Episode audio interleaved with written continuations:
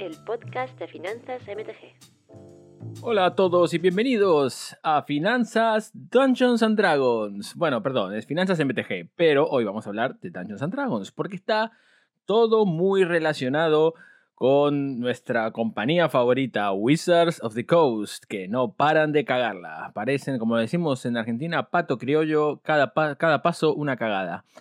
Em, muchos de vosotros seguro conocéis el, término, eh, perdón, conocéis el hecho, la acción, pero no conocéis el término.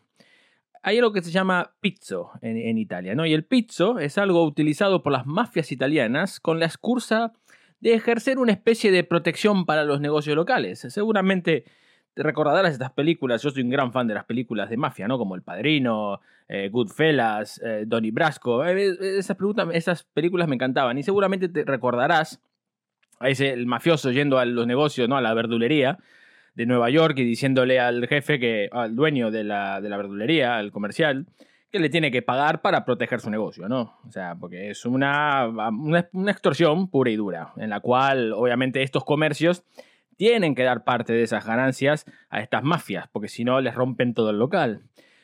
Esto es algo que aún existe a día de hoy, por ejemplo, incluso en Sicilia, estas cosas existen en el día a día, ¿no? Está la verdulería oprimida por, estos, eh, por estas mafias. Em, si has estado atento al mundo de Hasbro y Wizard of the Coast estos días, eh, posiblemente te habrás enterado del documento filtrado a una página web que se llama IO9. Eh, y este documento hablaba eh, de una nueva forma de monetización para, para Dungeons and Dragons, que, era, que está casi tan mafiosa como el famoso Pizzo.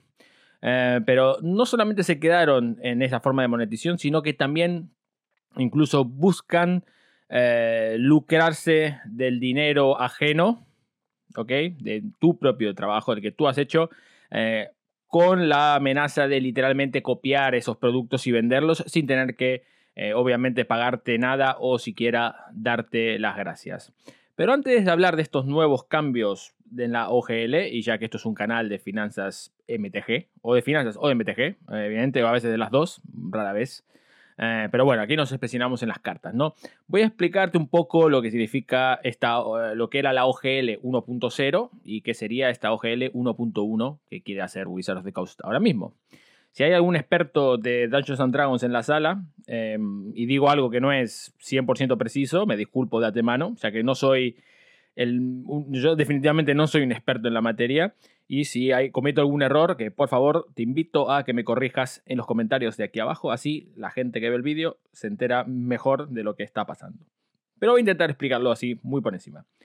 La OGL significa Open Game License, o sea, o licencia de juego abierto, lo cual es una licencia obviamente que permite a empresas o individuos crear nuevos productos, productos personalizados y hechos generados por ellos mismos, usando em, obviamente las reglas y el sistema de Dungeons and Dragons, el sistema que se llama D20, ¿no?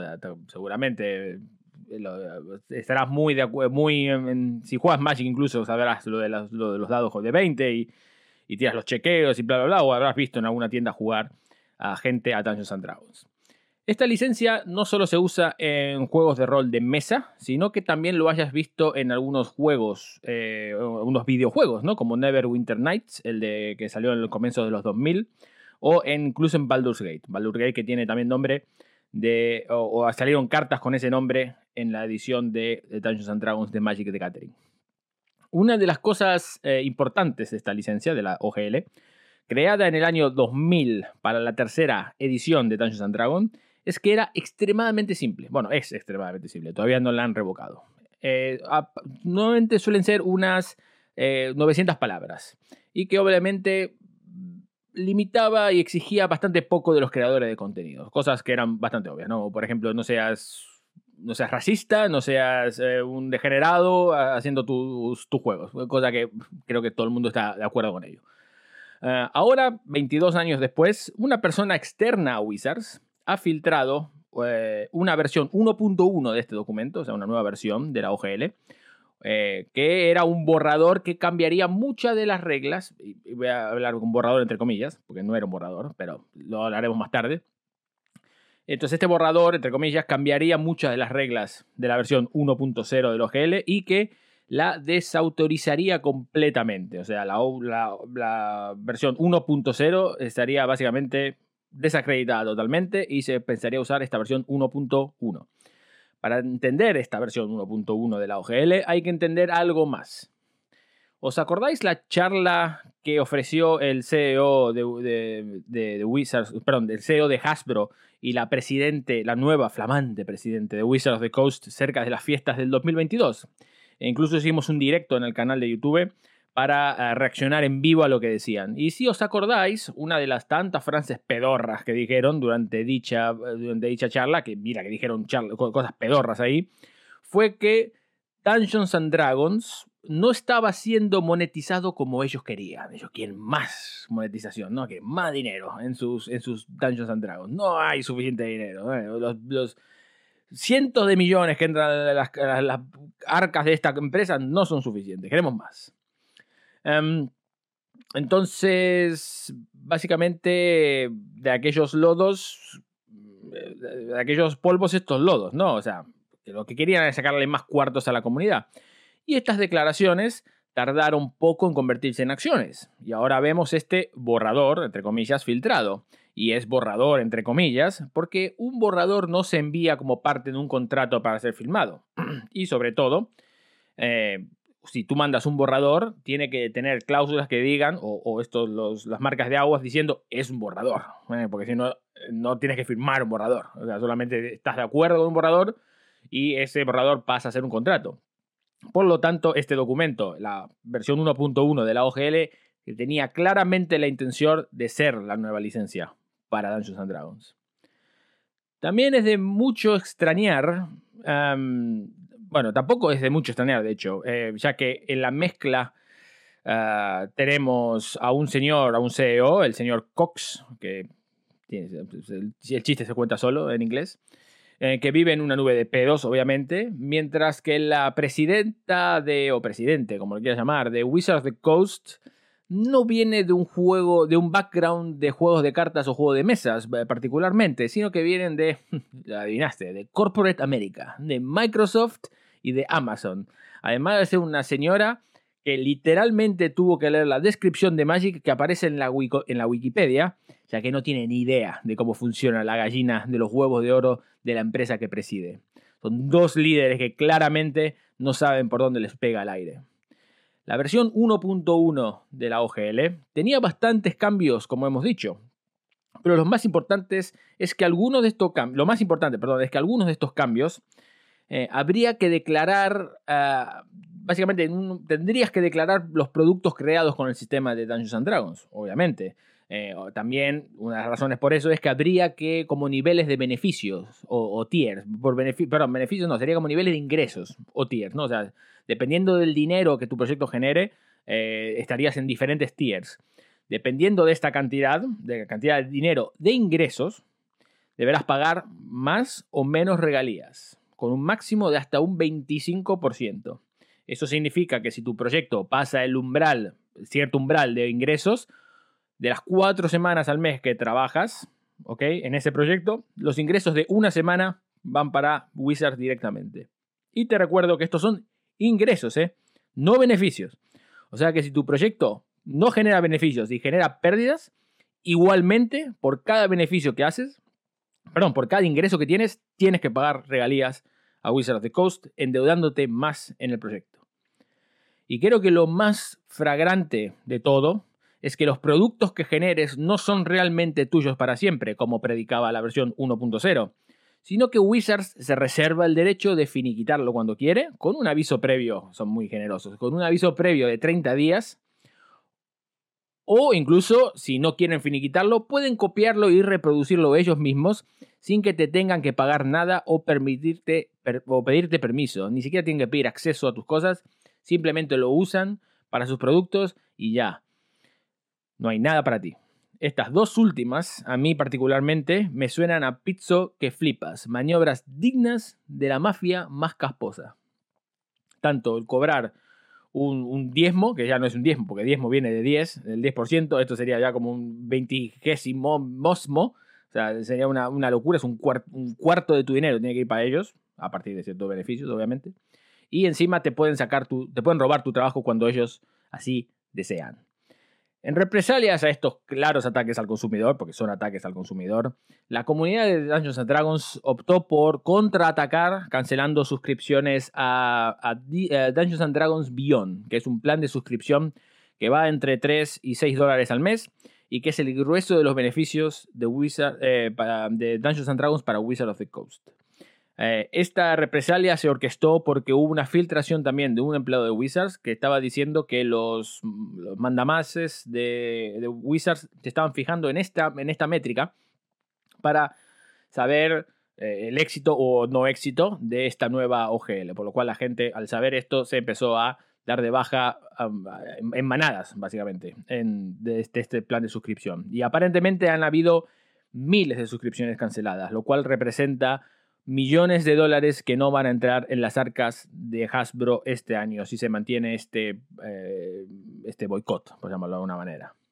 Después del berenjenal que se montó en Twitter, eh, bueno, en Internet en general, pero en Twitter en particular, y de la sangría de dinero eh, por las suscripciones de Dungeons and Dragons Beyond, Wizard of the Coast decidió sacar un comunicado no muy, no muy diferente a los horripilantes comunicados a los que nos tiene acostumbrados en Magic. En esta comunicación eh, esperaba aclarar algunas cosas, ¿no? La primera sería la intención de Wizards, eh, cuando creó esta OGL 1.1, era proteger su marca.